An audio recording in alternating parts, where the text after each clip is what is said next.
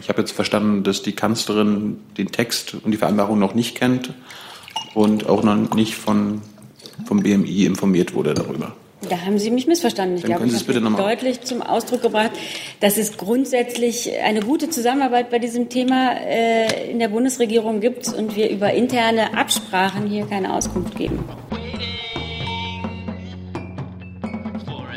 Tag, liebe Kolleginnen und Kollegen, herzlich willkommen in der Bundespressekonferenz. Herzlich willkommen der stellvertretenden Regierungssprecherin Ulrike Demmer sowie den Sprecherinnen und Sprechern der Ministerien und ich begrüße Praktikanten aus dem Bundespresseamt und dem Presse- und Informationsamt der Bundesregierung, um es ganz korrekt zu sagen, die heute bei uns zu Gast sind und wünsche Ihnen gute Einsichten und Erkenntnisse. Herzlich willkommen. Liebe Hörer, hier sind Thilo. Und Tyler, Jung und Naiv gibt es ja nur durch eure Unterstützung. hier gibt's keine Werbung, höchstens für uns selbst. Aber wie ihr uns unterstützen könnt, Oder sogar Produzenten werdet. erfahrt ihr in der Podcast-Beschreibung. Zum Beispiel per PayPal oder Überweisung. Und jetzt geht's weiter.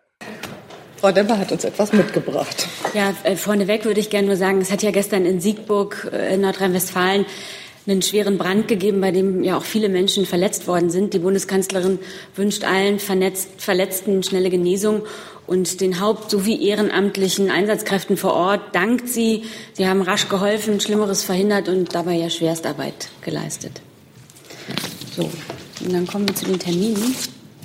Soll ich gleich nochmal abfragen, ob es äh, da möglicherweise noch Fragen zu gibt? Zu dem Vorfall oder diesem Unglück? Das scheint mir nicht der Fall zu sein. Bitte.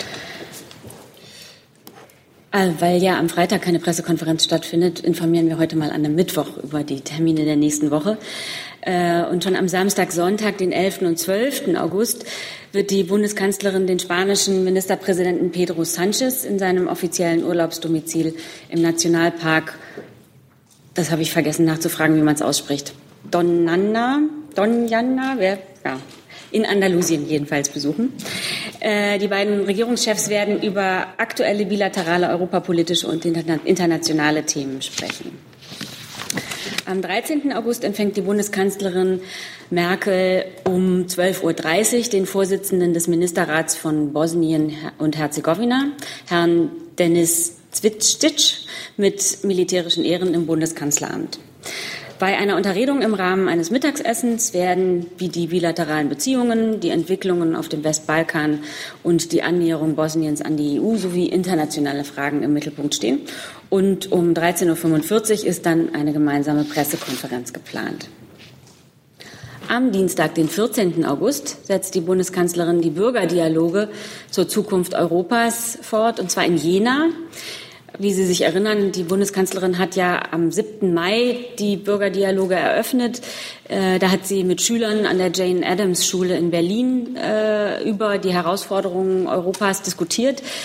Jetzt freut sich die Bundeskanzlerin darauf, mit Jenerinnen und Jenern über deren Erwartungen an Europa ins Gespräch zu kommen. Es geht da vor allen Dingen um die folgenden Leitfragen. Wie erleben Bürgerinnen und Bürger Europa in ihrem Alltag? Welche Rolle spielt Europa für Deutschland insgesamt? Und wie sollte Europa in Zukunft aussehen? Der Dialog soll Raum für gute Erfahrungen und prägende Erlebnisse, aber auch sollen schon auch die Sorgen, Kritik und Wünsche zum Ausdruck gebracht werden können. Die Ansichten und Meinungen der Bürgerinnen und Bürger stehen im Mittelpunkt bei diesem Dialog. Ähm, und wir würden dann, also die Bundesregierung und die Europa, Europäische Union würden dann Rückschlüsse daraus ziehen für die weitere Ausgestaltung Europas. Alle Informationen zu den EU-Bürgerdialogen finden Sie unter www.dialogübereuropa.de. Am Mittwoch, den 15. August, tagt dann das Bundeskabinett um 9.30 Uhr und am Mittwochabend wird die Bundeskanzlerin um 18 Uhr den Präsidenten der Republik Niger, Yusuf Mahamoud, Mahamadou, ist heute nicht der Tag für Namen, äh, auf Schloss Meseberg empfangen. Bei einem gemeinsamen Abendessen werden die bilateralen Beziehungen, die Zusammenarbeit im Bereich Migration und die regionale Entwicklung und Stabilität im Mittelpunkt stehen. Äh, Für 18.20 Uhr sind kurze Pressestatements geplant. Am Donnerstag, den 16. August, besucht die Bundeskanzlerin die Firma Trumpf äh, Sachsen GmbH in Neukirch. Nach einem kurzen Firmenrundgang wird sie dort gegen 15 Uhr an einer Dialogveranstaltung mit den Mitarbeitern der Firma teilnehmen. Außerdem wird die Bundeskanzlerin am Donnerstag von 17 bis 19 Uhr an der Sitzung der CDU-Fraktion des Sächsischen Landtags teilnehmen. Die Kanzlerin wird später auf dem Mediensommerfest in Dresden ein Grußwort sprechen. Am Freitag empfängt die Bundeskanzlerin dann um 12 Uhr den Ministerpräsidenten Montenegros, Dusko Markovic, mit militärischen Ehren im Bundeskanzleramt. In einem anschließenden Gespräch werden die bilateralen Beziehungen, die Lage auf dem Westbalkan, die EU-Beitrittsverhandlungen mit Montenegro sowie aktuelle internationale Themen im Mittelpunkt stehen. Nach dieser Unterredung ist für 13.15 Uhr eine Pressekonferenz geplant. Vielen Dank, Frau Demmer. Gibt es da, Frau Petermann, Sie haben auch noch? Nee, machen Sie ruhig. Ach so. Jetzt zu den äh, Terminen und zu den Ankündigungen Fragen. Frau Max, bitte. Ähm, ja, ich würde ganz gerne zu dem Termin am Wochenende fragen, ob es äh, dabei auch um diese bilateralen ähm, Verhandlungen geht, äh, die ja eigentlich ähm, jetzt gerade durch äh, Bundesinnenminister Seehofer geführt werden und er schon angedeutet hat, dass, wenn es nicht klappt, die Regierungschefs dran sind. Also wird es da auch am Wochenende darum gehen? Also ich kann jetzt den Gesprächen der naturgemäß nicht vorgreifen, aber ganz sicher steht natürlich das Thema Migration äh, auf dem Plan. Wollten Sie da, Sie sind ja auch betroffen. Ne? Äh, zu, zum Stand der bilateralen Verträge, aber ich möchte jetzt hier nicht eingreifen, äh, wenn noch Fragen an Frau Demmer waren zu dem Termin. Also es gibt, glaube ich, jetzt noch, die sind alle zu diesem Thema. Äh, Herr Pulenz, Frau Müller. So, jetzt muss ich nur mal das Mikrofon treffen. Ja, ja. ja. Äh, welche Möglichkeiten der Berichterstattung gibt es denn da in Andalusien? Ist das ein privates Treffen, hieß es vorhin mal, oder mit Pressebegleitung? In welcher Form gibt es da eine Möglichkeit? Ähm, kann ich Ihnen nicht sagen. Können Sie uns das nachreichen? Über Details halten wir, ja, ja. Also das ja. Ist, ist, einfach noch in der Planung und ähm, wir ist es halten ein Sie privates Treffen oder? Es ist eine persönliche Einladung an die Bundeskanzlerin. Aber über Details halten wir Sie dann auf dem Laufenden. Wenn es da was gibt, sagen wir Ihnen Bescheid. Und Müller auch dazu, richtig? Ja, das wäre auch mal eine Frage gewesen mit den Pressemöglichkeiten. Und Frau Demmer, wenn Sie jetzt sagen, eine persönliche Einladung, können Sie uns sagen, wann die denn ausgesprochen wurde? Also wurde die jetzt kurzfristig ausgesprochen? Da würde ich auch bei Frau Petermann tatsächlich ganz gerne noch mal nachfragen, was denn jetzt der Stand der Verhandlungen des Innenministers ist und äh, ob der damit sozusagen das Thema Spanien abgegeben hat an die Bundeskanzlerin. Also ähm, die Bundesregierung arbeitet gemeinsam am Thema Migration und zu den Details, wie solche Verabredungen zustande kommen, geben wir ja hier keine Auskunft. Ich kann gerne ergänzen, die Verhandlungen mit Spanien zu den bilateralen Verträgen sind nun abgeschlossen. Äh, wir begrüßen dazu auch die Kooperationsbereitschaft von Spanien, die letztlich vorbildlich hier auch gehandelt haben. Ähm, wichtig sind, das darf man nicht vergessen, die Verträge mit Griechenland und mit Italien, denn dort ist der migrationspolitische Druck am größten. Die sind noch nicht beendet. Dann können Sie nur mal kurz sagen, also wenn Sie sagen, die Verhandlungen mit Spanien sind abgeschlossen, mit mhm. welchem Ergebnis genau? Es ging ja um die Frage, ob an, bei den Binnengrenzkontrollen äh, Flüchtlinge, Asylbewerber, die äh, einen Euro-DAC-1-Treffer haben, abgewiesen werden können, wenn sie in Spanien zum Beispiel, nehmen wir hier das Beispiel Spanien, äh, ein, äh, bereits registriert wurden als Asylbewerber. Die Vereinbarung sieht nun vor, dass diese nach Spanien binnen einer Frist von 48 Stunden unmittelbar zurückgeschickt werden können. Und das heißt jetzt auch mit Spanien hat man jetzt alle Fragen geklärt. Genau. Herr Delfs, auch zu diesem Thema, richtig? Ähm, können wir dann jetzt daraus schließen, dass sozusagen der, der Urlaub der Kanzlerin damit beendet ist, äh, mit dem sie, indem sie jetzt ähm, am Wochenende den, den spanischen Ministerpräsidenten trifft, oder ist das sozusagen noch Teil ihres Urlaubs? Weil das ist ja in so einem Feriengebiet eigentlich? Also die Bundeskanzlerin ist immer im Dienst. Das war eine persönliche Einladung an die Bundeskanzlerin. Äh, sie wird dort über Fragen äh, europapolitisch und Fragen der Migration sprechen. Ähm, wie Sie das dann interpretieren, möchte ich Ihnen überlassen. So, jetzt geht es mit Herrn Hell, nee, jetzt geht es mit Herrn Jung weiter, dann Herr Heller. So, der hat sich nicht. Frau Petermann, ich habe von den Seehofer letzten Wochen gelernt, dass die Griechen und die Italiener zum Beispiel für äh, die Vereinbarung Gegenleistung fordern. Das werden die Spanier ja auch getan haben. Was bekommen die Spanier jetzt? Von spanischer Seite wurden keine Gegenleistungen uns angefordert. Und darum hat, ging es jetzt so schnell? Ich denke, dass es so schnell ging, lag an der Kooperationsbereitschaft, an dem Willen Spaniens, äh, die Sekundärmigration einzudämmen, den wir natürlich sehr begrüßen. Herr Heller. Auch zu Spanien ähm, ist, ist da schon irgendwas unterschrieben worden? Und habe ich das richtig in Erinnerung? Ist das quasi der erste große bilaterale Vertrag mit einem der bestimmten ähm, Anlaufländer oder gab es da, ich habe nicht mehr im Kopf, welches Charakter diese Vereinbarung vor, vor wenigen Wochen am Rande des, des EU-Gipfels hatten? Gibt es schon etwas anderes Schriftliches mit anderen Ländern? Nein, es ging äh, ganz konkret um den Auftrag äh, der Bundeskanzlerin und auch des zweiten Koalitionsausschusses für die Eindämmung der Sekundärmigration, also zur Zurückweisung an der Grenze, an der deutsch-österreichischen Grenze binnen einer Frist von bis zu 48 Stunden in die Länder, aus denen äh, der Asylbewerber kommt, wenn er dort einen Asylantrag bereits beantragt hat, also die sogenannten Eurodac-I-Treffer. Das ist der erste Vertrag, äh, die erste Verwaltungsabsprache, die dazu getroffen wurde und tritt in Kraft am 11. August. Ähm, dann geht es hier weiter mit der Kollegin. Das war genau die Frage, ab wann das in Kraft tritt. Achso, hat sich erledigt. Ich hatte hier, hier, hier unten auch noch Hände dazu gesehen. Herrn Jung habe ich auch gesehen, aber gut, das scheint sich erledigt zu haben. Dann Herr Jung, bitte. Will man sagen, Vertrag? Gab es da irgendwie Unterschriften? Wer hat da mit wem verhandelt? Äh, hat der Seehofer da eine Unterschrift runtergesetzt? Äh, der Vertrag ist abgeschlossen, das heißt, er hat Unterschriften. Ob er jetzt die Unterschrift von, vom Minister trägt, kann ich Ihnen gar nicht sagen. Äh, er kann sich ja auch vertreten lassen. Ich weiß es schlicht nicht. Wer sind denn, wer sind denn die Vertragsparteien, die offiziellen? Das Bundesinnenministerium und das Innenministerium in Spanien. Und werden wir das öffentlich einsehen können? Diese Verab Vereinbarung? Dazu kann ich, das kann ich im Augenblick gar nicht beantworten. Äh, muss ich mich erkundigen, wie da das übliche Verfahren ist. Jetzt hatte ich, noch, ne? hatte ich noch eine Hand bei Ihnen gesehen. Dazu, ja? Oh.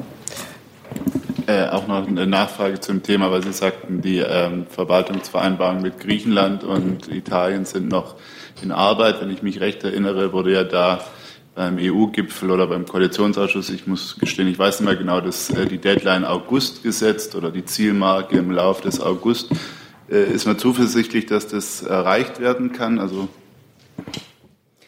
der Minister hat sich ja zuletzt am Sonntag im ARD-Sommerinterview dazu geäußert, dass er zumindest zuversichtlich ist, dass man kurzfristig auch Erkenntnisse dazu hat, äh, belastbare Erkenntnisse, ob diese Verwaltungs diese äh, Abkommen mit Italien und Griechenland zum Erfolg führen werden. Gut, jetzt hatte ich Frau Müller noch mal dazu. Ja, ich wollte noch mal fragen, wann genau wurde dieses Spanien-Abkommen jetzt unterzeichnet? Ähm, ich habe den Vertragstext nicht vor mir liegen. Äh, am 6. August, so meine Information, äh, ist das zustande gekommen. Sind Sie damit auch zu Wort gekommen, was Sie Nein, ich hatte also noch da kommt, andere, ist noch was. Okay, gut, nur, gut. Ähm, ich hatte noch das Thema Abschiebung, Rückführung. Das würde ja hier auch gut passen auf meiner Liste bei der Recherche unter den Kollegen Frau Marx. Genau, ähm, das hatte ich. Äh, es gibt da anscheinend ähm, neue Zahlen. Ähm, ich weiß nicht, kann man mich verstehen? Nehmen Sie doch mal das Mikrofon vor sich, dann geht das, das auch nicht so schnell kaputt dahinter. Genau, okay.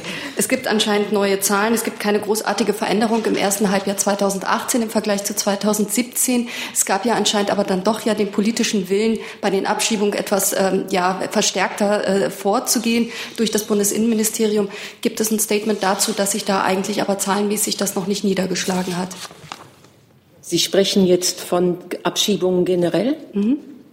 Ähm, ich habe im Augenblick nicht die konkreten Zahlen hier vor mir liegen. Äh, ihr, ihr, Sie wünschten ein Statement zu welcher Frage? Können Sie, ich habe das äh, Genau, also wir haben neue Zahlungen zu den Zurückweisungen und Zurückführungen. Da gibt es halt eben keine großartige zahlenmäßige Veränderung zum ersten Halbjahr 2017.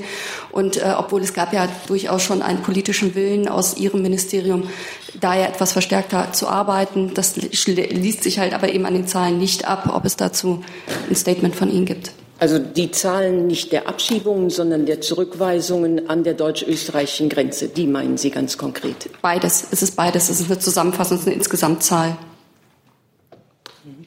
Ähm, also die Abschiebungen oder Zurückweisungen an der deutsch-österreichischen Grenze sind ja nach dem Koalitionsausschuss zumindest soweit es um die Personen geht, die einen Eurodac 1-Treffer haben, nur möglich, wenn auch entsprechende bilaterale Verträge äh, mit den einzelnen Ländern, aus denen sie kommen, abgeschlossen sind. Das haben wir derzeit nur mit Spanien. Äh, es besteht ganz klar die Vereinbarung mit Österreich, ohne dass es einer schriftlichen Vereinbarung bedarf, dass auch die dorthin zurückgeschickt werden, für die Österreich zuständig ist. Das ist auch keine Frage. Äh, Im Übrigen äh, gibt es äh, Zurückweisungen in den Fällen, in denen kein Asyl beantragt wird und die Einreisevoraussetzungen nicht vorliegen, äh, wie etwa ein Visum oder sonstige äh, Voraussetzungen, die erfüllt sein müssen, für den Fall, dass kein Asylantrag gestellt wird. Und die ganz normalen klassischen Abschiebungen in die Herkunftsländer? Ähm, da kann ich jetzt kein aktuelles Statement dazu abgeben, ähm, außer dass äh, die Abschiebungen nach wie vor geplant sind und auch durchgeführt werden. Danke. Frau Müller auch zu diesem ja, Thema. Frau Petermann, ich muss gerade nochmal nachfragen, weil ich so ein bisschen verwirrt bin. Also am 6.8., was ja am Montag war, wurde das unterschrieben. Haben Sie seitdem irgendwelche Öffentlichkeitsarbeit dazu gemacht? Also steht Nein. das irgendwie auf der Seite? Nein. Äh, Das, das steht nirgendwo auf der Seite. Äh, Die Unterschrift kam oder die, die, dieses Datum kam erst zur Sprache nach der letzten, also nach unserer Montagsregierungspressekonferenz. Okay, weil Sie ja jetzt, weil ich jetzt auch nicht Ja. das Gefühl hatte, dass Sie das heute sozusagen proaktiv vorstellen wollten. Also haben Sie einfach darauf gewartet, dass jemand danach fragt, was der Stand ist, weil das ist ja eins von den Sachen, auf die wir hier alle gewartet haben, die Herr Seehofer auch angekündigt hatte. Jetzt wundere ich mich so ein bisschen, dass Sie überhaupt nicht proaktiv das hier vorstellen wollten. Weiß nicht, also ich finde, ich habe das sehr aktiv vorgestellt. Auf Nachfrage. Gut, gibt es äh, zu diesem Thema noch weitere Fragen? Bitte schön. Einfach nochmal zu dem Abkommen mit Spanien, ob Sie uns da ein bisschen nochmal genauer erklären könnten, was denn, welchen Inhalt es denn hat. Sie haben die 48-Stunden-Frist erwähnt. Sind da weitere, ähm, also sind da weitere Vereinbarungen, äh, oder, also wenn Sie uns einfach noch ein bisschen sagen könnten, was da weiterhin noch drinsteht, oder ist es wirklich dieser eine Satz äh, innerhalb 48 Stunden? Ich weiß, in der ganzen Debatte im Vorfeld war ja davon die Rede, gemeinsame Punkte, irgendwie Übergabepunkte, Verbindungsbeamte oder was da alles äh, im Zuge mit äh, dieser Abkommen ähm, diskutiert oder angedacht worden war. Enthält diese Vereinbarung auch solche Ver Verbindungsorgane ähm, oder Verbindungsbeamte oder beschränkt sich es wirklich auf diesen einen Punkt mit den 48 Stunden? Es beschränkt sich auf diesen einen Punkt, soweit ich das in Erinnerung habe. Wie gesagt, ich habe es nicht hier aktuell vorliegen, dieses Abkommen. Ich habe es einmal gelesen. Es ist ein ganz kurzer Text, der sich darauf beschränkt, in welchen Fällen, in welchem Zeitraum eine Zurückweisung erfolgen kann. Frau Müller, dann Herr Jung. Können wir diesen Text irgendwie kriegen? Die, Herr Jung hatte ja schon die Frage gestellt. Sie erkundigen sich, ne? so war die Antwort. So, Herr Jung nochmal. Wo, wo wurde das denn vereinbart am Montag? Also äh, haben die sich in Madrid getroffen, haben die sich hier im BMI getroffen? Und Herr, Frau Demmer, Sie sagten ja, dass es immer noch Thema für, auch für die Kanzlerin ist. Warum eigentlich? Also das Ding ist doch jetzt durch mit Spanien. Muss das irgendwie noch durchs Kabinett? Nee, das ist ja eine gemeinsame Vereinbarung, die äh, die Koalitionspartner getroffen haben. Das sind Ergebnisse äh, des äh, Europäischen Rates in Brüssel, äh, teilweise Umsetzungen der Ergebnisse des äh, Rates in Brüssel. Und äh, selbstverständlich ist das Thema Migration ja ein weites Feld. Da gibt es immer noch genügend Gesprächsbedarf, denn es geht ja nach wie vor um gemeinsame Lösungen in Europa über bilaterale Abkommen hinaus. Und die Kanzlerin kennt diese Vereinbarung, die am Montag mit Spanien getroffen wurde und findet sie richtig und wichtig. Ich kann Ihnen jetzt kein, ich möchte jetzt das Abkommen nicht kommentieren. Äh, Weil es zu nicht den kennen. Details ist Frau Petermann äh, die richtige Ansprechpartnerin. Und es hat, ohne jetzt zu detailliert zu werden, äh, Reisen gegeben nach äh, Madrid und auch äh, hierher, aber äh, es fand keine feierliche Unterzeichnung in Madrid oder im BMI statt mit beiden Ministern. Frau Küfner auch dazu. Auch nur noch eine Nachfrage zu dem Timing. Frau Petermann hat das Innenministerium, das Kanzleramt von dieser Unterzeichnung informiert. Davon gehe ich aus. Die Bundesregierung arbeitet konstruktiv bei diesem Thema zusammen. Also die, sie überrascht, die Frage überrascht mich so, das äh, gehe ich selbstverständlich von aus. Ich bin ja nicht derjenige, der die Verträge schließt. Das macht ja das, die zuständige Abteilung, das zuständige Referat, die natürlich eng mit dem Kanzleramt zusammenarbeiten. Es ist ja die Regel, dass wir hier nicht über Details und äh, interne Kommunikation Auskunft geben. Aber Sie können sich sicher sein, dass dieses Thema mit großem Interesse von der gesamten Bundesregierung verfolgt wird und es da eine konstruktive Zusammenarbeit gibt. Das ist aber Ihre Regel, ne, dass Sie über Details nicht Auskunft geben. Unsere Regel ist das nicht. Ich wollte nur mal sagen, weil wir auch so viele Regeln haben. Frau Marx noch mal. Ähm, ist zwar schon gefragt worden, aber ich habe es noch nicht so richtig verstanden. Können Sie etwas zu dem äh, Stand auch mit äh, den Verhandlungen ähm, zu Italien und Griechenland sagen? Also wo stehen Sie da oder wann erwarten Sie da denn ein konkretes Ergebnis? Äh, Zu dem, den Inhalten kann ich nichts sagen. Das hatte ja auch der Minister noch mal betont, dass äh, die Details dazu nicht bekannt gegeben werden sollen, außer dass natürlich Italien und Griechenland auch Erwartungen mit einbringen, anders als im Fall Spanien. Ähm, Und konkrete Zeitplanungen kann ich Ihnen nicht nennen. Ich hatte es schon mal an der Stelle gesagt und das war durchaus ernst gemeint. Äh, Griechenland äh, hatte eine ganz schlimme Brandkatastrophe mit sehr vielen Toten. Deswegen äh, haben wir da nicht forciert, weiter forciert die Gespräche, um auch mal etwas Zeit zu lassen. Aber die Gespräche laufen weiter. Äh, und zu Italien habe ich keinen aktuellen, neueren Stand. Herr Jung noch mal. Frau Demmer, vielleicht haben Sie sich nicht ausreichend ausgedrückt, aber ich habe jetzt verstanden, dass die Kanzlerin den Text und die Vereinbarung noch nicht kennt und auch noch nicht von, vom BMI informiert wurde darüber.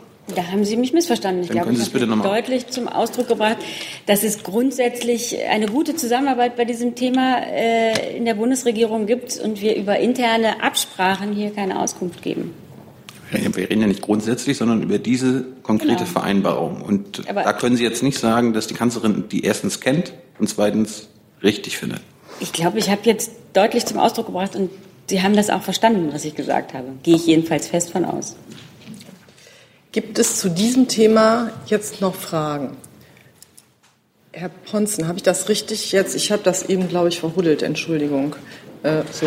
Ja, das war ja lange Zeit genau die entscheidende Frage, ob es Zurückweisungen gibt und wenn ja, welche Kategorie das betrifft. Jetzt betrifft sie Kategorie 1. Das bedeutet, es gibt also Zurückweisungen. Also zu den Details ist das Innenministerium jetzt zuständig und Frau Petermann hat dazu Auskunft gegeben. Ja, aber die Bundeskanzlerin hat sich zu den Details ja in die Diskussion eingebracht. Genau, jetzt hat Frau Petermann über das Abkommen informiert und äh, da würde ich dann Sie bitten, die Fragen daran zu richten. Gut. Achso, Entschuldigung, ich wollte Sie nicht Ich weiß nicht, äh, konkret die Frage äh, habe ich nicht verstanden. Es gibt, äh, gab eine Vereinbarung des Zweiten Koalitionsausschusses und diese Vereinbarung wurde umgesetzt. Ja, Sie werden mir vermutlich auch nichts zur Reaktion der Bundeskanzlerin dazu sagen können. Bitte? Sie werden mir ja vermutlich auch nichts zur Reaktion der Bundeskanzlerin sagen können, Nein. Frau Demmer nicht kann. Genau, deswegen war die Frage auch nicht an Sie gerichtet. Okay, Trotzdem. sorry, dann habe ich Grundsätzlich Unrecht ist es, also es ist doch zu begrüßen, dass äh, wir Schritte in die richtige Richtung machen, dass sich solche Abkommen tatsächlich schließen lassen. Ja, meine Frage war, ob die Bundeskanzlerin das auch als richtige Schritte bewertet. Grundsätzlich ist es gut, wenn wir äh, solche Abkommen schließen und wenn ein solches geschlossen worden ist, ist das zu begrüßen. Weitere Fragen zu diesem Thema? Frau Küfner. Noch mal eine Frage an Frau Petermann. Diese 48-Stunden-Frist, also handelt es sich um eine direkte Zurückweisung oder um eine Art Schnelldurchlauf im Rahmen dieses Dublin-Prüfungsverfahrens, der Rückführung. Das ist eine direkte Zurückweisung. Okay. Gut. Ich sehe jetzt dazu keine weiteren Fragen. Jetzt nur mal zu sortieren. Gibt es noch Fragen zu den anstehenden Staatsbesuchen, Terminen der Kanzlerin?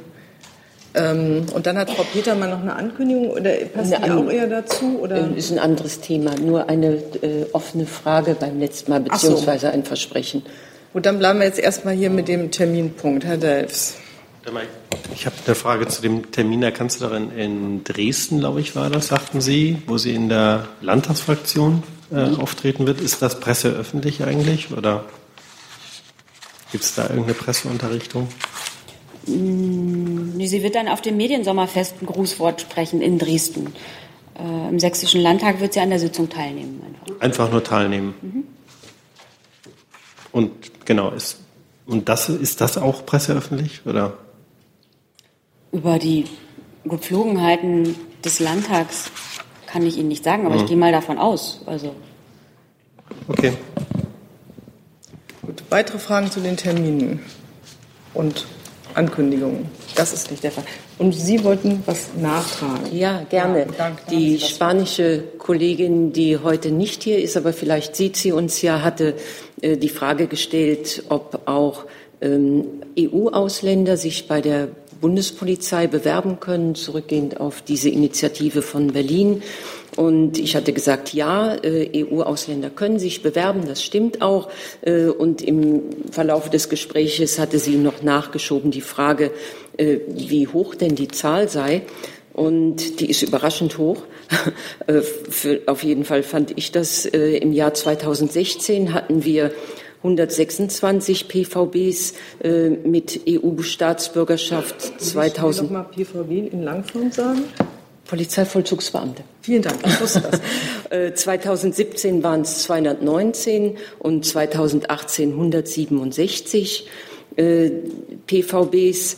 Äh, bei den Bewerbern lagen wir 2018 äh, bei 379, 2017 äh, bei 353 und 2016 bei 312. Und zur Reihe, Reihung der Staaten, der EU-Staaten an erster Stelle Polen, gefolgt von Italien, Frankreich, Großbritannien, Österreich. Gibt es dazu Fragen? Herr Jung? Wenn Sie überraschend hoch sagen, wie hoch ist denn der Anteil, der prozentuale Anteil? Ich kann das jetzt, also 379 Sie können Sie gerne selbst rechnen, 379 von 21.000 Bewerbern. Und von aktuellen PVBs? Ähm, da habe ich die Zahl nicht. Nächstes Mal. Gut. Weitere Fragen dazu? Das ist nicht der Fall. Dann habe ich eine lange Liste von zahlreichen Themen, die ich bei den Kollegen sozusagen bei meinem Rundlauf eingesammelt habe. Ich fange jetzt mal von oben an mit Herrn Heller und der Übernahme. Ah ja, Mikrofon gibt es auch noch, Entschuldigung. Ähm, ich würde gerne zum Thema Iran-Iran-Handel die Bundesregierung fragen, was die Bundesregierung konkret tut, um die Zahlungskanäle aufrecht und offen zu halten gegenüber dem Iran äh, denn das ist ja eine wesentliche Bedingung dafür, dass überhaupt noch Geschäfte gemacht werden. Und ich würde zum Zweiten gerne wissen, was denn die Bundesregierung von diesem Vorschlag hält, eine Bank zu benennen, die quasi zentral die Iran-Geschäfte übernehmen soll, nach den Sanktionen, die die USA verhängt haben.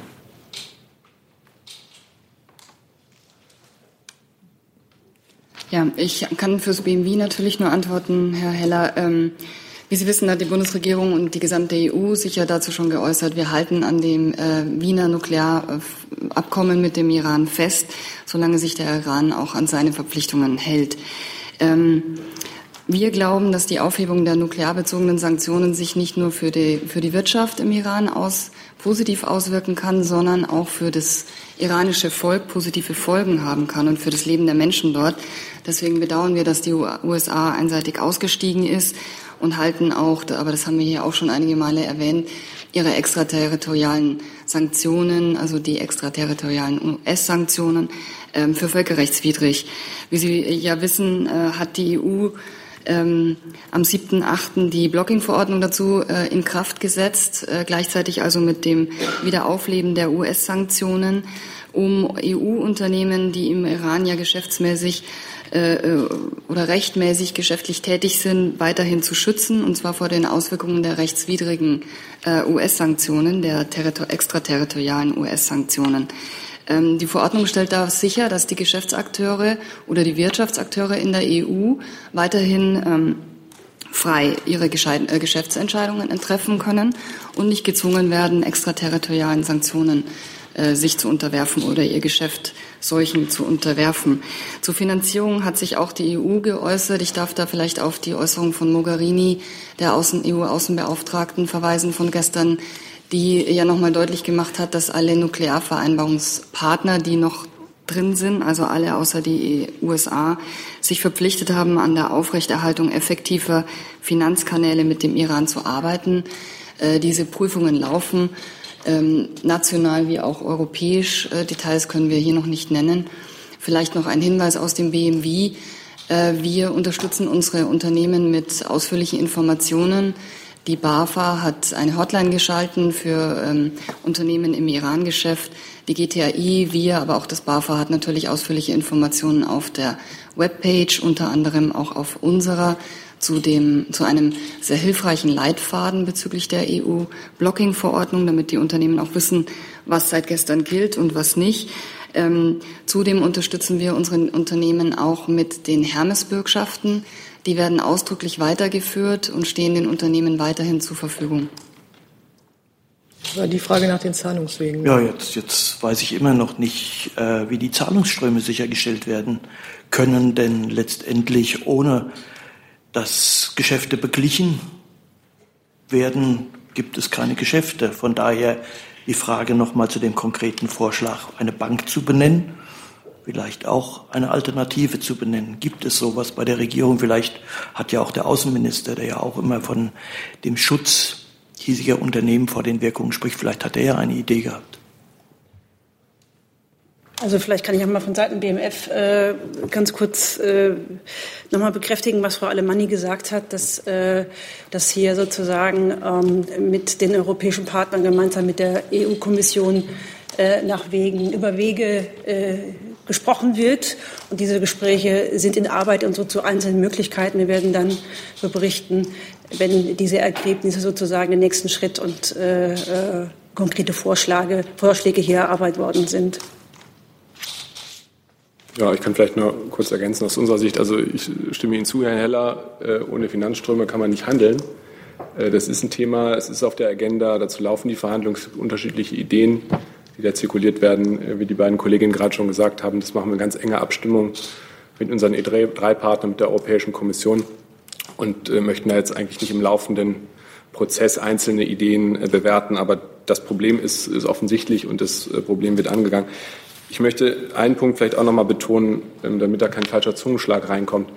Wir machen das Ganze hier nicht äh, als Wirtschaftsförderungsprogramm. Äh, uns geht es um Erhalt des JCPOA. Und äh, in dem Abkommen ist klar geregelt, dass darin auch neue Wege des Wirtschaftens für den Iran wieder möglich werden, die dann vor allem auch der Bevölkerung zugutekommen. Und die wollen wir retten, nicht um der deutschen Wirtschaft gut zu tun, sondern weil wir Interesse an diesem Abkommen haben, und zwar ein sicherheitspolitisches Interesse, weil wir denken, es dient unserer Sicherheit, es dient vor allem der Sicherheit in der Region. Daran arbeiten wir. Vielleicht darf ich auch noch ganz kurz ergänzen, die US-Sanktionen sollen im Bereich Finanzen ja erst am 5.11. aufleben. Ist das damit beantwortet? Oder ja. schreiben Sie noch? Ja, soweit es geht, offenbar. Hm. Gibt es weitere Fragen zum Thema Iran? Bitte schön, Herr Jung. Vor ein paar Wochen haben die Amerikaner ja erklärt, dass sie wollen, dass es einen Importstopp von iranischem Öl gibt. Hat, hat, sich die amerikanische Seite mittlerweile schon an die deutsche, also an die Bundesregierung gewandt diesbezüglich? Frau Alemani, Herr Broll. Ähm, ich kann davon nicht berichten. Ich kann nur sagen, ähm, dass wir kein Öl aus, ihr, aus dem Iran importieren. Doch, haben Sie letztens gerade mir hier gesagt, 0,9 Prozent pro Jahr. Das weiß ich dann nicht.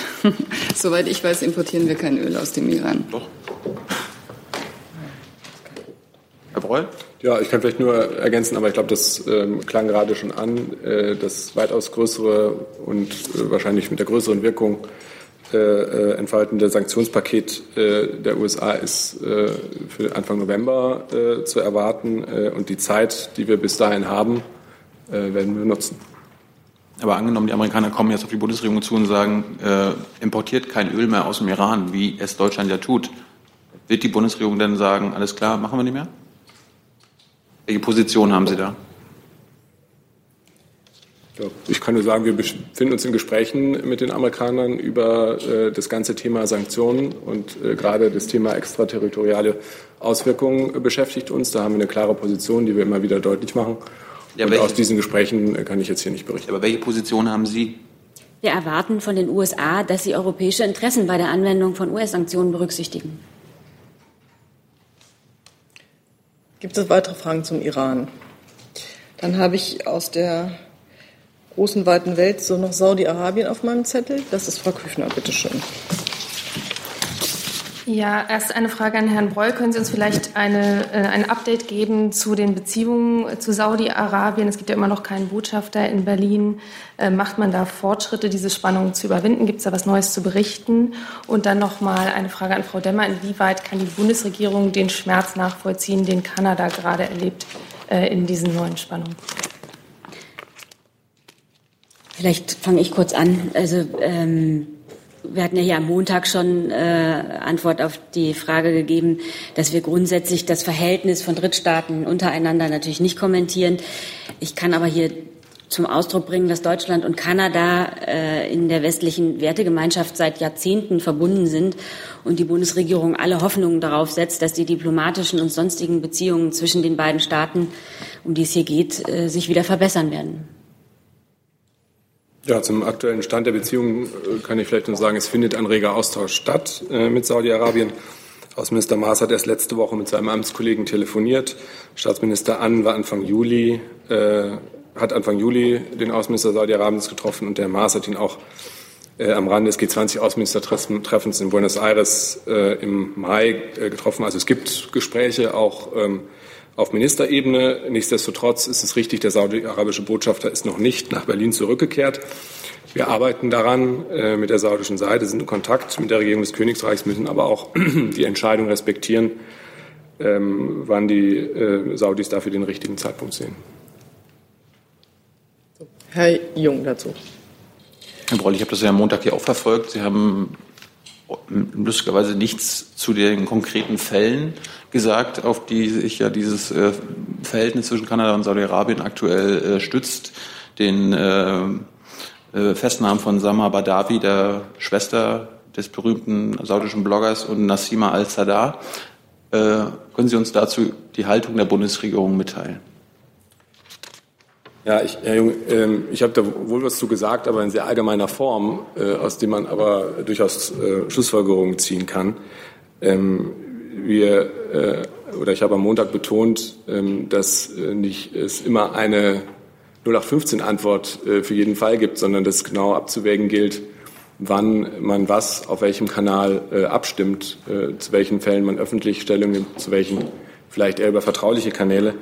Ähm, gerade äh, mit Blick auf Saudi-Arabien ist es auch gute Tradition, dass wir im, uns im Kreis der Europäer da eng abstimmen und wo es sich anbietet, auch gemeinsam vorgehen. Und genau das findet auch äh, gerade in Brüssel statt. Wir stimmen uns mit unseren Partnern ab. Und ich möchte nochmal äh, betonen, das Entscheidende ist für uns äh, dabei nicht die Medienwirksamkeit, das Entscheidende ist für uns das Interesse der Betroffenen.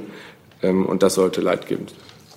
Naja, bei dem Bruder haben Sie auch hier in der Vergangenheit öfter äh, gesagt, dass Sie die Inhaftierung falsch finden, dass Sie hoffen, dass er aber rauskommt.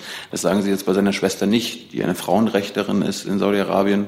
Das ist dann jetzt schon auffallend, dass Sie weder Sorge uns hier mitteilen, noch das verurteilen, noch ihre Freilassung fordern. Das habe ich richtig verstanden. Ich sage das jetzt nicht heute hier. Ich kann Herrn Breuer einfach nochmal unterstützen. Die Bundesregierung setzt sich weltweit für den Schutz von Menschenrechten ein. Das geschieht eben manchmal öffentlich, aber manchmal auch auf dem Wege stiller Diplomatie. Und entscheidend dafür ist immer das Interesse der Menschenrechtsverteidiger selbst. Also wenn jetzt berichtet wird, dass die Bundesregierung sich für diese Frauenrechtlerin und die Schwester des äh, Herrn Badawi einsetzt, dann ist das richtig. Wir setzen uns für Menschenrechtsverteidiger weltweit ein. Für diesen konkreten Fall. Ich glaube, wir kommen jetzt hier nicht weiter, aber Menschenrecht ist gutes Stichwort. Ich habe nämlich das Thema Türkei und Erdogan noch auf meiner Liste. Wer hatte dazu Bedarf, Herr Heller? Ich würde gerne wissen, ob äh, jetzt schon klar ist, ähm, die Bundeskanzlerin Herrn Erdogan trifft und äh, in welchem formalen Rahmen das geschieht. Und mich würde zum Zweiten interessieren, ob die Bundesregierung irgendwelche Bedenken hätte, wenn Herr, Herr Erdogan nicht nur in einer kleinen, eher internen Veranstaltung spricht, sondern vor einer großen Menge von möglicherweise Tausenden von Menschen. Also wie Sie wissen, hat das Bundespräsidialamt ja gestern die Einladung an äh, den Präsidenten äh, Erdogan zu einem Staatsbesuch nach Deutschland bestätigt. Einzelheiten zu dem Programm und dem Ablauf dieses Besuchs stehen noch nicht fest. Die werden wie üblich dann äh, eine Woche vorher angekündigt. Ähm, ich kann bestätigen, dass äh, die Bundeskanzlerin wird äh, Erdogan zu einem Gespräch anlässlich seines Staatsbesuchs empfangen, aber über Einzelheiten kann ich Ihnen jetzt noch nicht sagen. Ich würde aber schon auch gerne noch klar machen, dass eben so ein Staatsbesuch äh, ganz klar, klaren Regeln folgt, die dem Ganzen ein sehr starres Korsett geben. Äh, darf ich noch mal nachfragen Bitte. zur Möglichkeit eines großen äh, Forums, das Herr Erdogan sucht? Das meine ich eben. Also es, es gibt bei Staatsbesuchen klare formelle Vorgaben, äh, die da einzuhalten sind, äh, die diesem ganzen Besuch einen, äh, einen klaren Rahmen geben. Können Sie mir das nicht konkret sagen? Nee, zu Details kann ich Ihnen jetzt noch nicht sagen. Okay. Gut, keine weiteren Fragen zur Türkei, doch, Frau Müller. Doch dazu ganz kurz. Also heißt Ihr Hinweis auf das Korsett, dass Sie von Herrn Erdogan ganz klar erwarten, dass solche Überlegungen zu einem solchen Auftritt nicht zu einem Staatsbesuch gehören. Ich, der Staatsbesuch liegt in den Händen des Bundespräsidenten. Deswegen möchte ich mich jetzt hier auch nicht zu Details dieses Staatsbesuches äußern. Ich kann bestätigen, dass die Bundeskanzlerin ihn treffen wird, dass äh, in jedem Fall auf beiden Seiten Gespräche stattfinden werden, in denen wie immer äh, alle wichtigen Themen, auch die Differenzen angesprochen werden. Und zu den Details bitte ich Sie wirklich noch ein bisschen um Geduld. Das ist ja noch eine Weile hin. Aber kurze Frage. Ich hatte jetzt auch nicht erwartet, dass Herr Steinmeier den öffentlichen Auftritt von Herrn Erdogan organisiert. Aber erwarten Sie, wenn der hier nach Deutschland kommt und einen Staatsbesuch kriegt, dass er dann nicht öffentlich auftritt? Wie gesagt, ich habe jetzt tatsächlich alles dazu gesagt, was ich Ihnen jetzt dazu sagen kann. Weitere Fragen zur Türkei und zum Besuch von Präsident Erdogan? Herr Jung, wenn Sie sich allerdings zu jedem Thema melden, dann weiß ich nicht, ob Sie mit Keine Ihrer Angst. Frage noch drankommen. Keine Angst. Herr Breul, äh, was machen die deutsch-türkischen Gefangenen in der Türkei? Wie viele sind es aktuell? Haben alle konsularischen Zugang?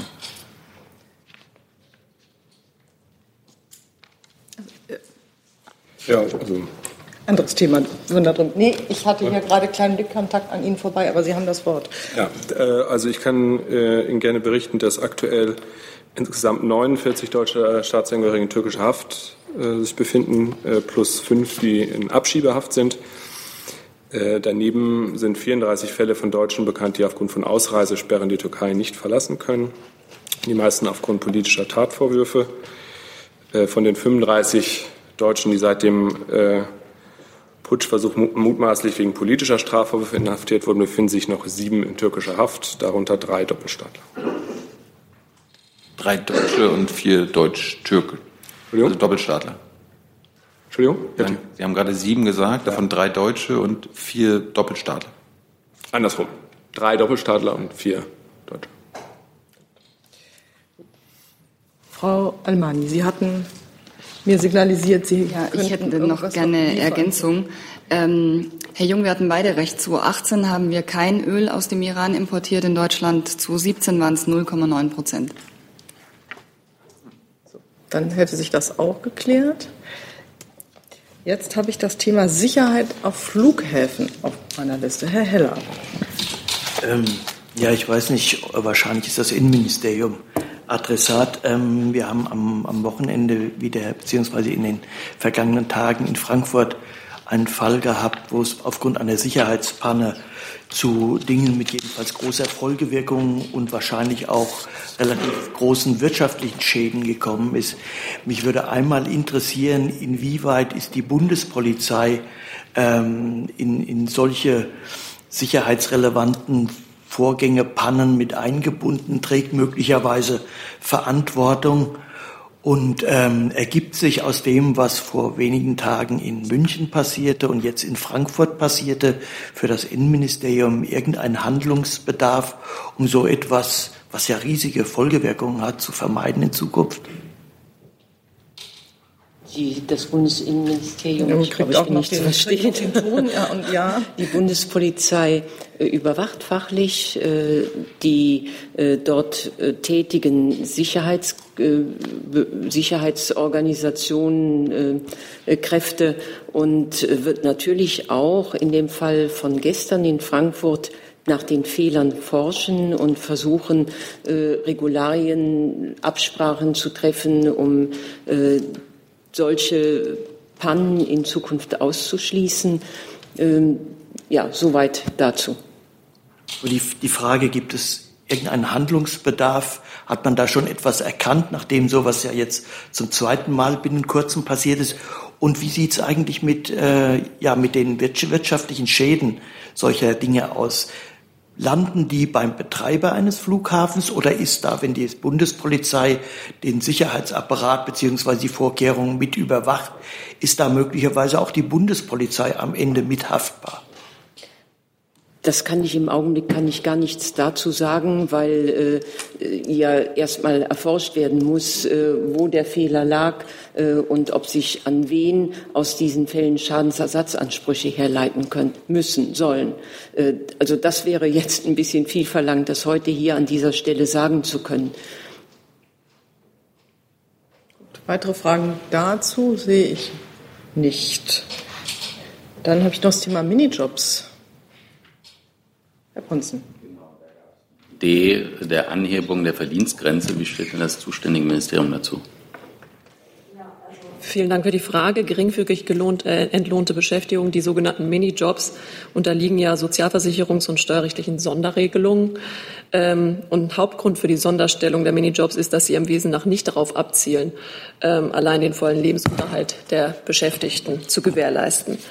Ähm, die Entgeltgrenze ist derzeit bei geringfügig entlohnter Beschäftigung bei 450 Euro festgeschrieben.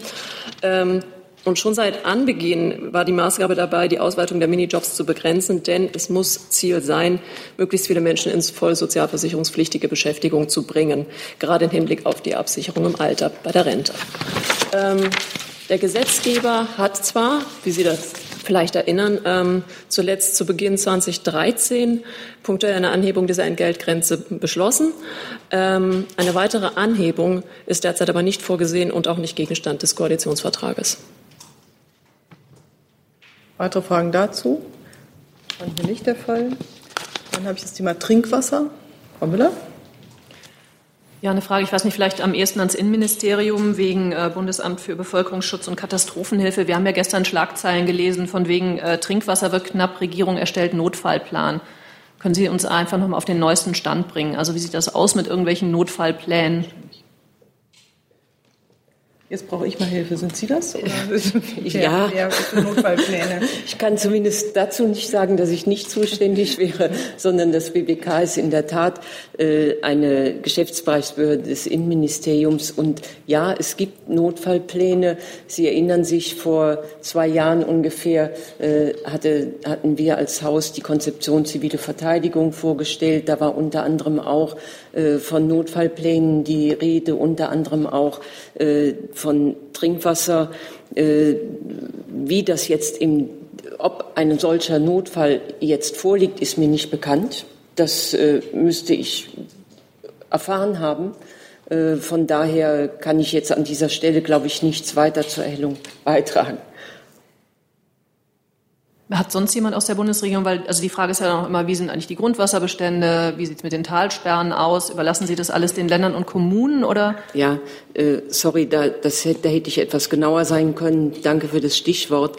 Äh, wir sind ja als Bund nur für den Bereich der zivilen Verteidigung zuständig, also nur für den äh, Kriegsfall. Äh, Im Friedensfall sind die Länder als Katastrophenschutzbehörden zuständig und äh, in, im Bereich der Länderorganisation sind dann auch die Trinkwasserreserven äh, beziehungsweise Brunnen und Talsperren äh, zu befragen. Herr Heller dazu? Bitte.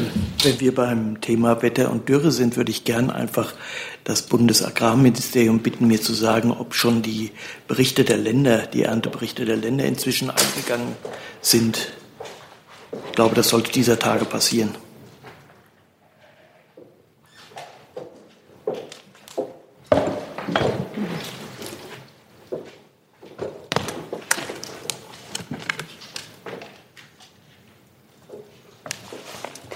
Ja, dazu kann ich Ihnen sagen, dass die Länder immer noch die Möglichkeit haben, ihre Hilfsprogramme und ihre Daten und Fakten uns zu überliefern. Und wir können natürlich nur entscheiden auf Basis von validen Daten und Fakten. Und äh, deshalb besteht die Möglichkeit noch zu antworten. Und deshalb können wir jetzt im Moment auch noch keinen Zwischenstand bekannt geben. Also ich kann Ihnen das sagen, was ich Montag auch schon gesagt habe. Äh, Gibt es da eine Deadline? Bis heute. heute. Die Deadline ist heute. 8.8. Keine weiteren Fragen dazu. Dann habe ich Air Berlin auf meiner Liste. Auch Frau Müller, bitte. Ja, geht vermutlich an BMW und BMF.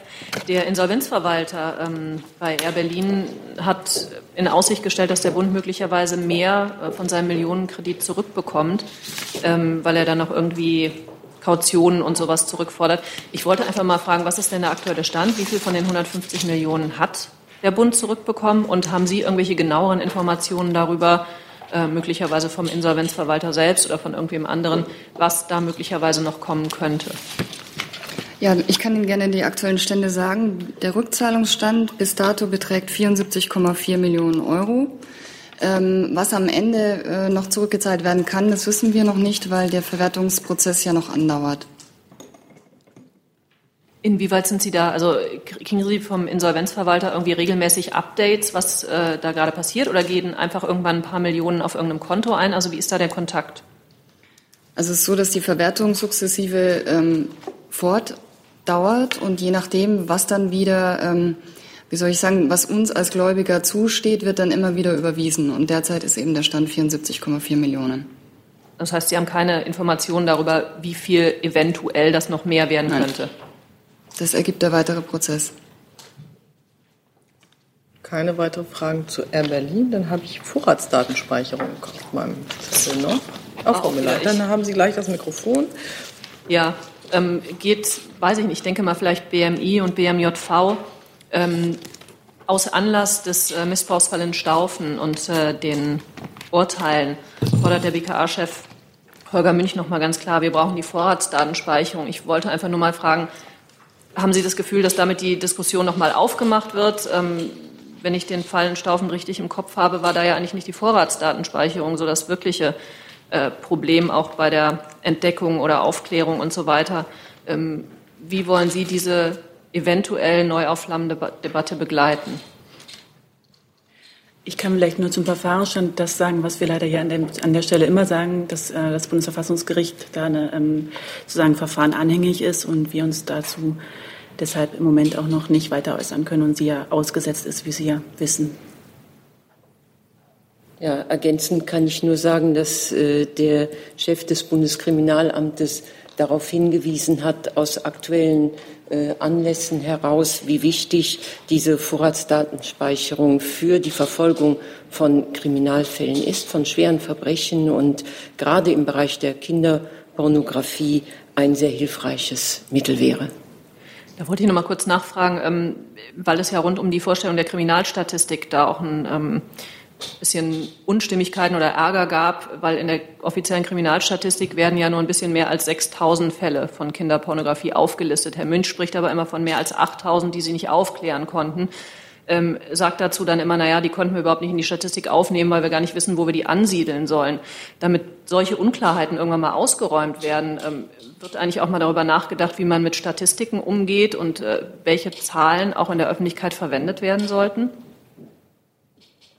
Mir ist dazu jetzt kein Diskussionsstand bekannt, äh, aber ich vermute schon, wenn äh, der Präsident des äh, Bundeskriminalamtes zu dieser konkreten Frage sich schon mal geäußert hat, wird es schon Überlegungen geben. Ich kenne die Hintergründe nicht, deswegen kann ich Ihnen dazu keine Antwort geben. Gibt es dazu weitere Fragen?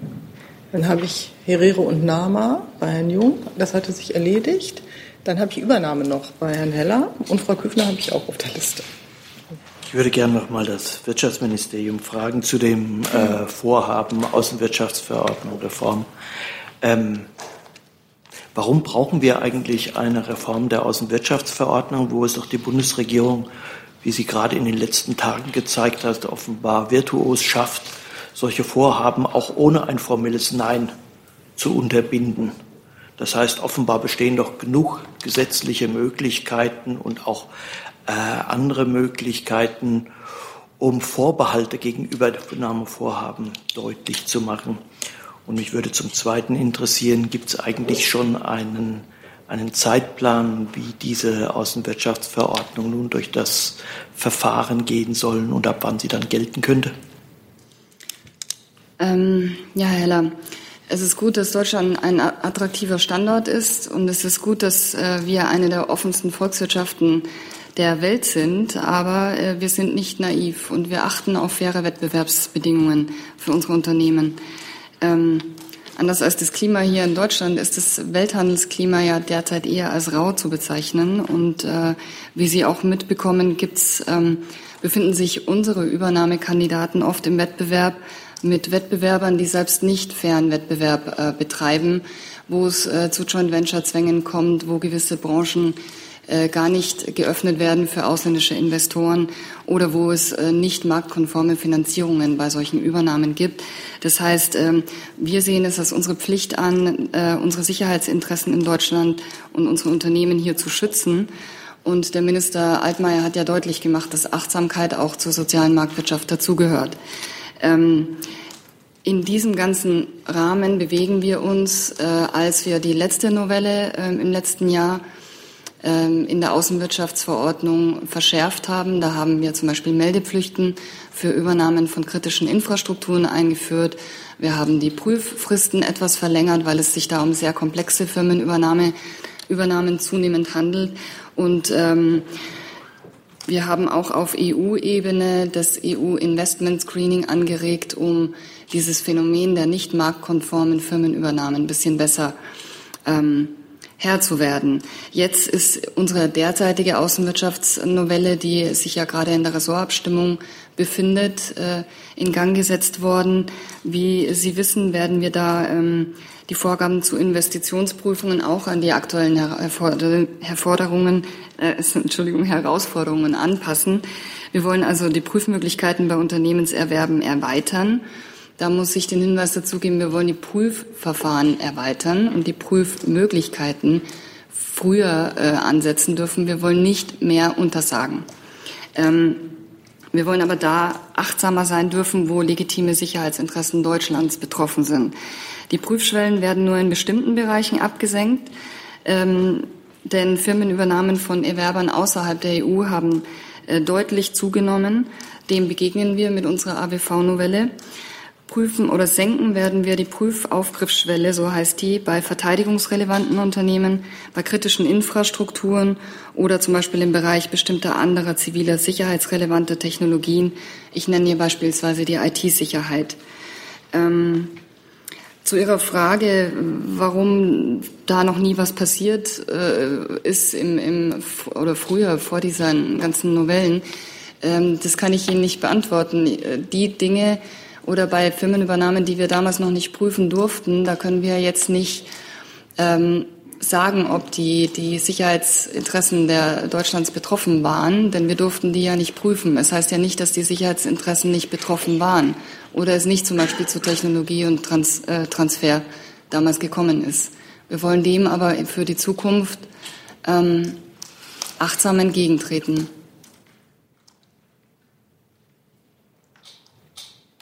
Herr Delfs dazu. Ich guckte nur gerade noch Herr Heller. Ja, Frau Alemanni, auch nochmal zu dem Thema. Ähm, warum machen, macht die Bundesregierung, also warum senkt die Bundesregierung oder plant die Bundesregierung jetzt eine Absenkung auf 15 Prozent und sagen wir, warum gibt es nicht einfach eine völlige Abschiffung, Abschaffung dieser, dieser Auf, Aufgriffsschwelle und dass man es so machen würde wie, glaube ich, in den USA oder auch Großbritannien, wo einfach die Regierung entscheidet, welche Fälle jetzt geprüft werden und welche nicht. Also warum noch diese 15 Prozent? Ähm, wir haben die 15 Prozent jetzt in der Ressortabstimmung vorgeschlagen und halten uns damit an die äh, Schwelle im Wertpapiererwerbs- und Übernahmegesetz, dem WPÜG. Ähm, da geht es vor allem darum, dass es ein, ein, dass der, der Firmenerwerb einen Einfluss auf die gekaufte Firma ausüben muss. Das wäre wahrscheinlich bei ein oder zwei Prozent ein bisschen schwierig zu belegen, zumal wir Planbarkeit für unsere Firmen haben wollen. Wenn sie, wenn der Staat quasi willkürlich alle Erwerbe prüfen dürfte, Sie hatten ja ein Beispielland ange, angesprochen, dann gibt es für die Firmen weniger Planbarkeit, als wenn sie wissen, zu welchen Schwellen die Dinge gelten. Gibt es weitere Fragen zu der Außenwirtschaftsverordnungsänderung?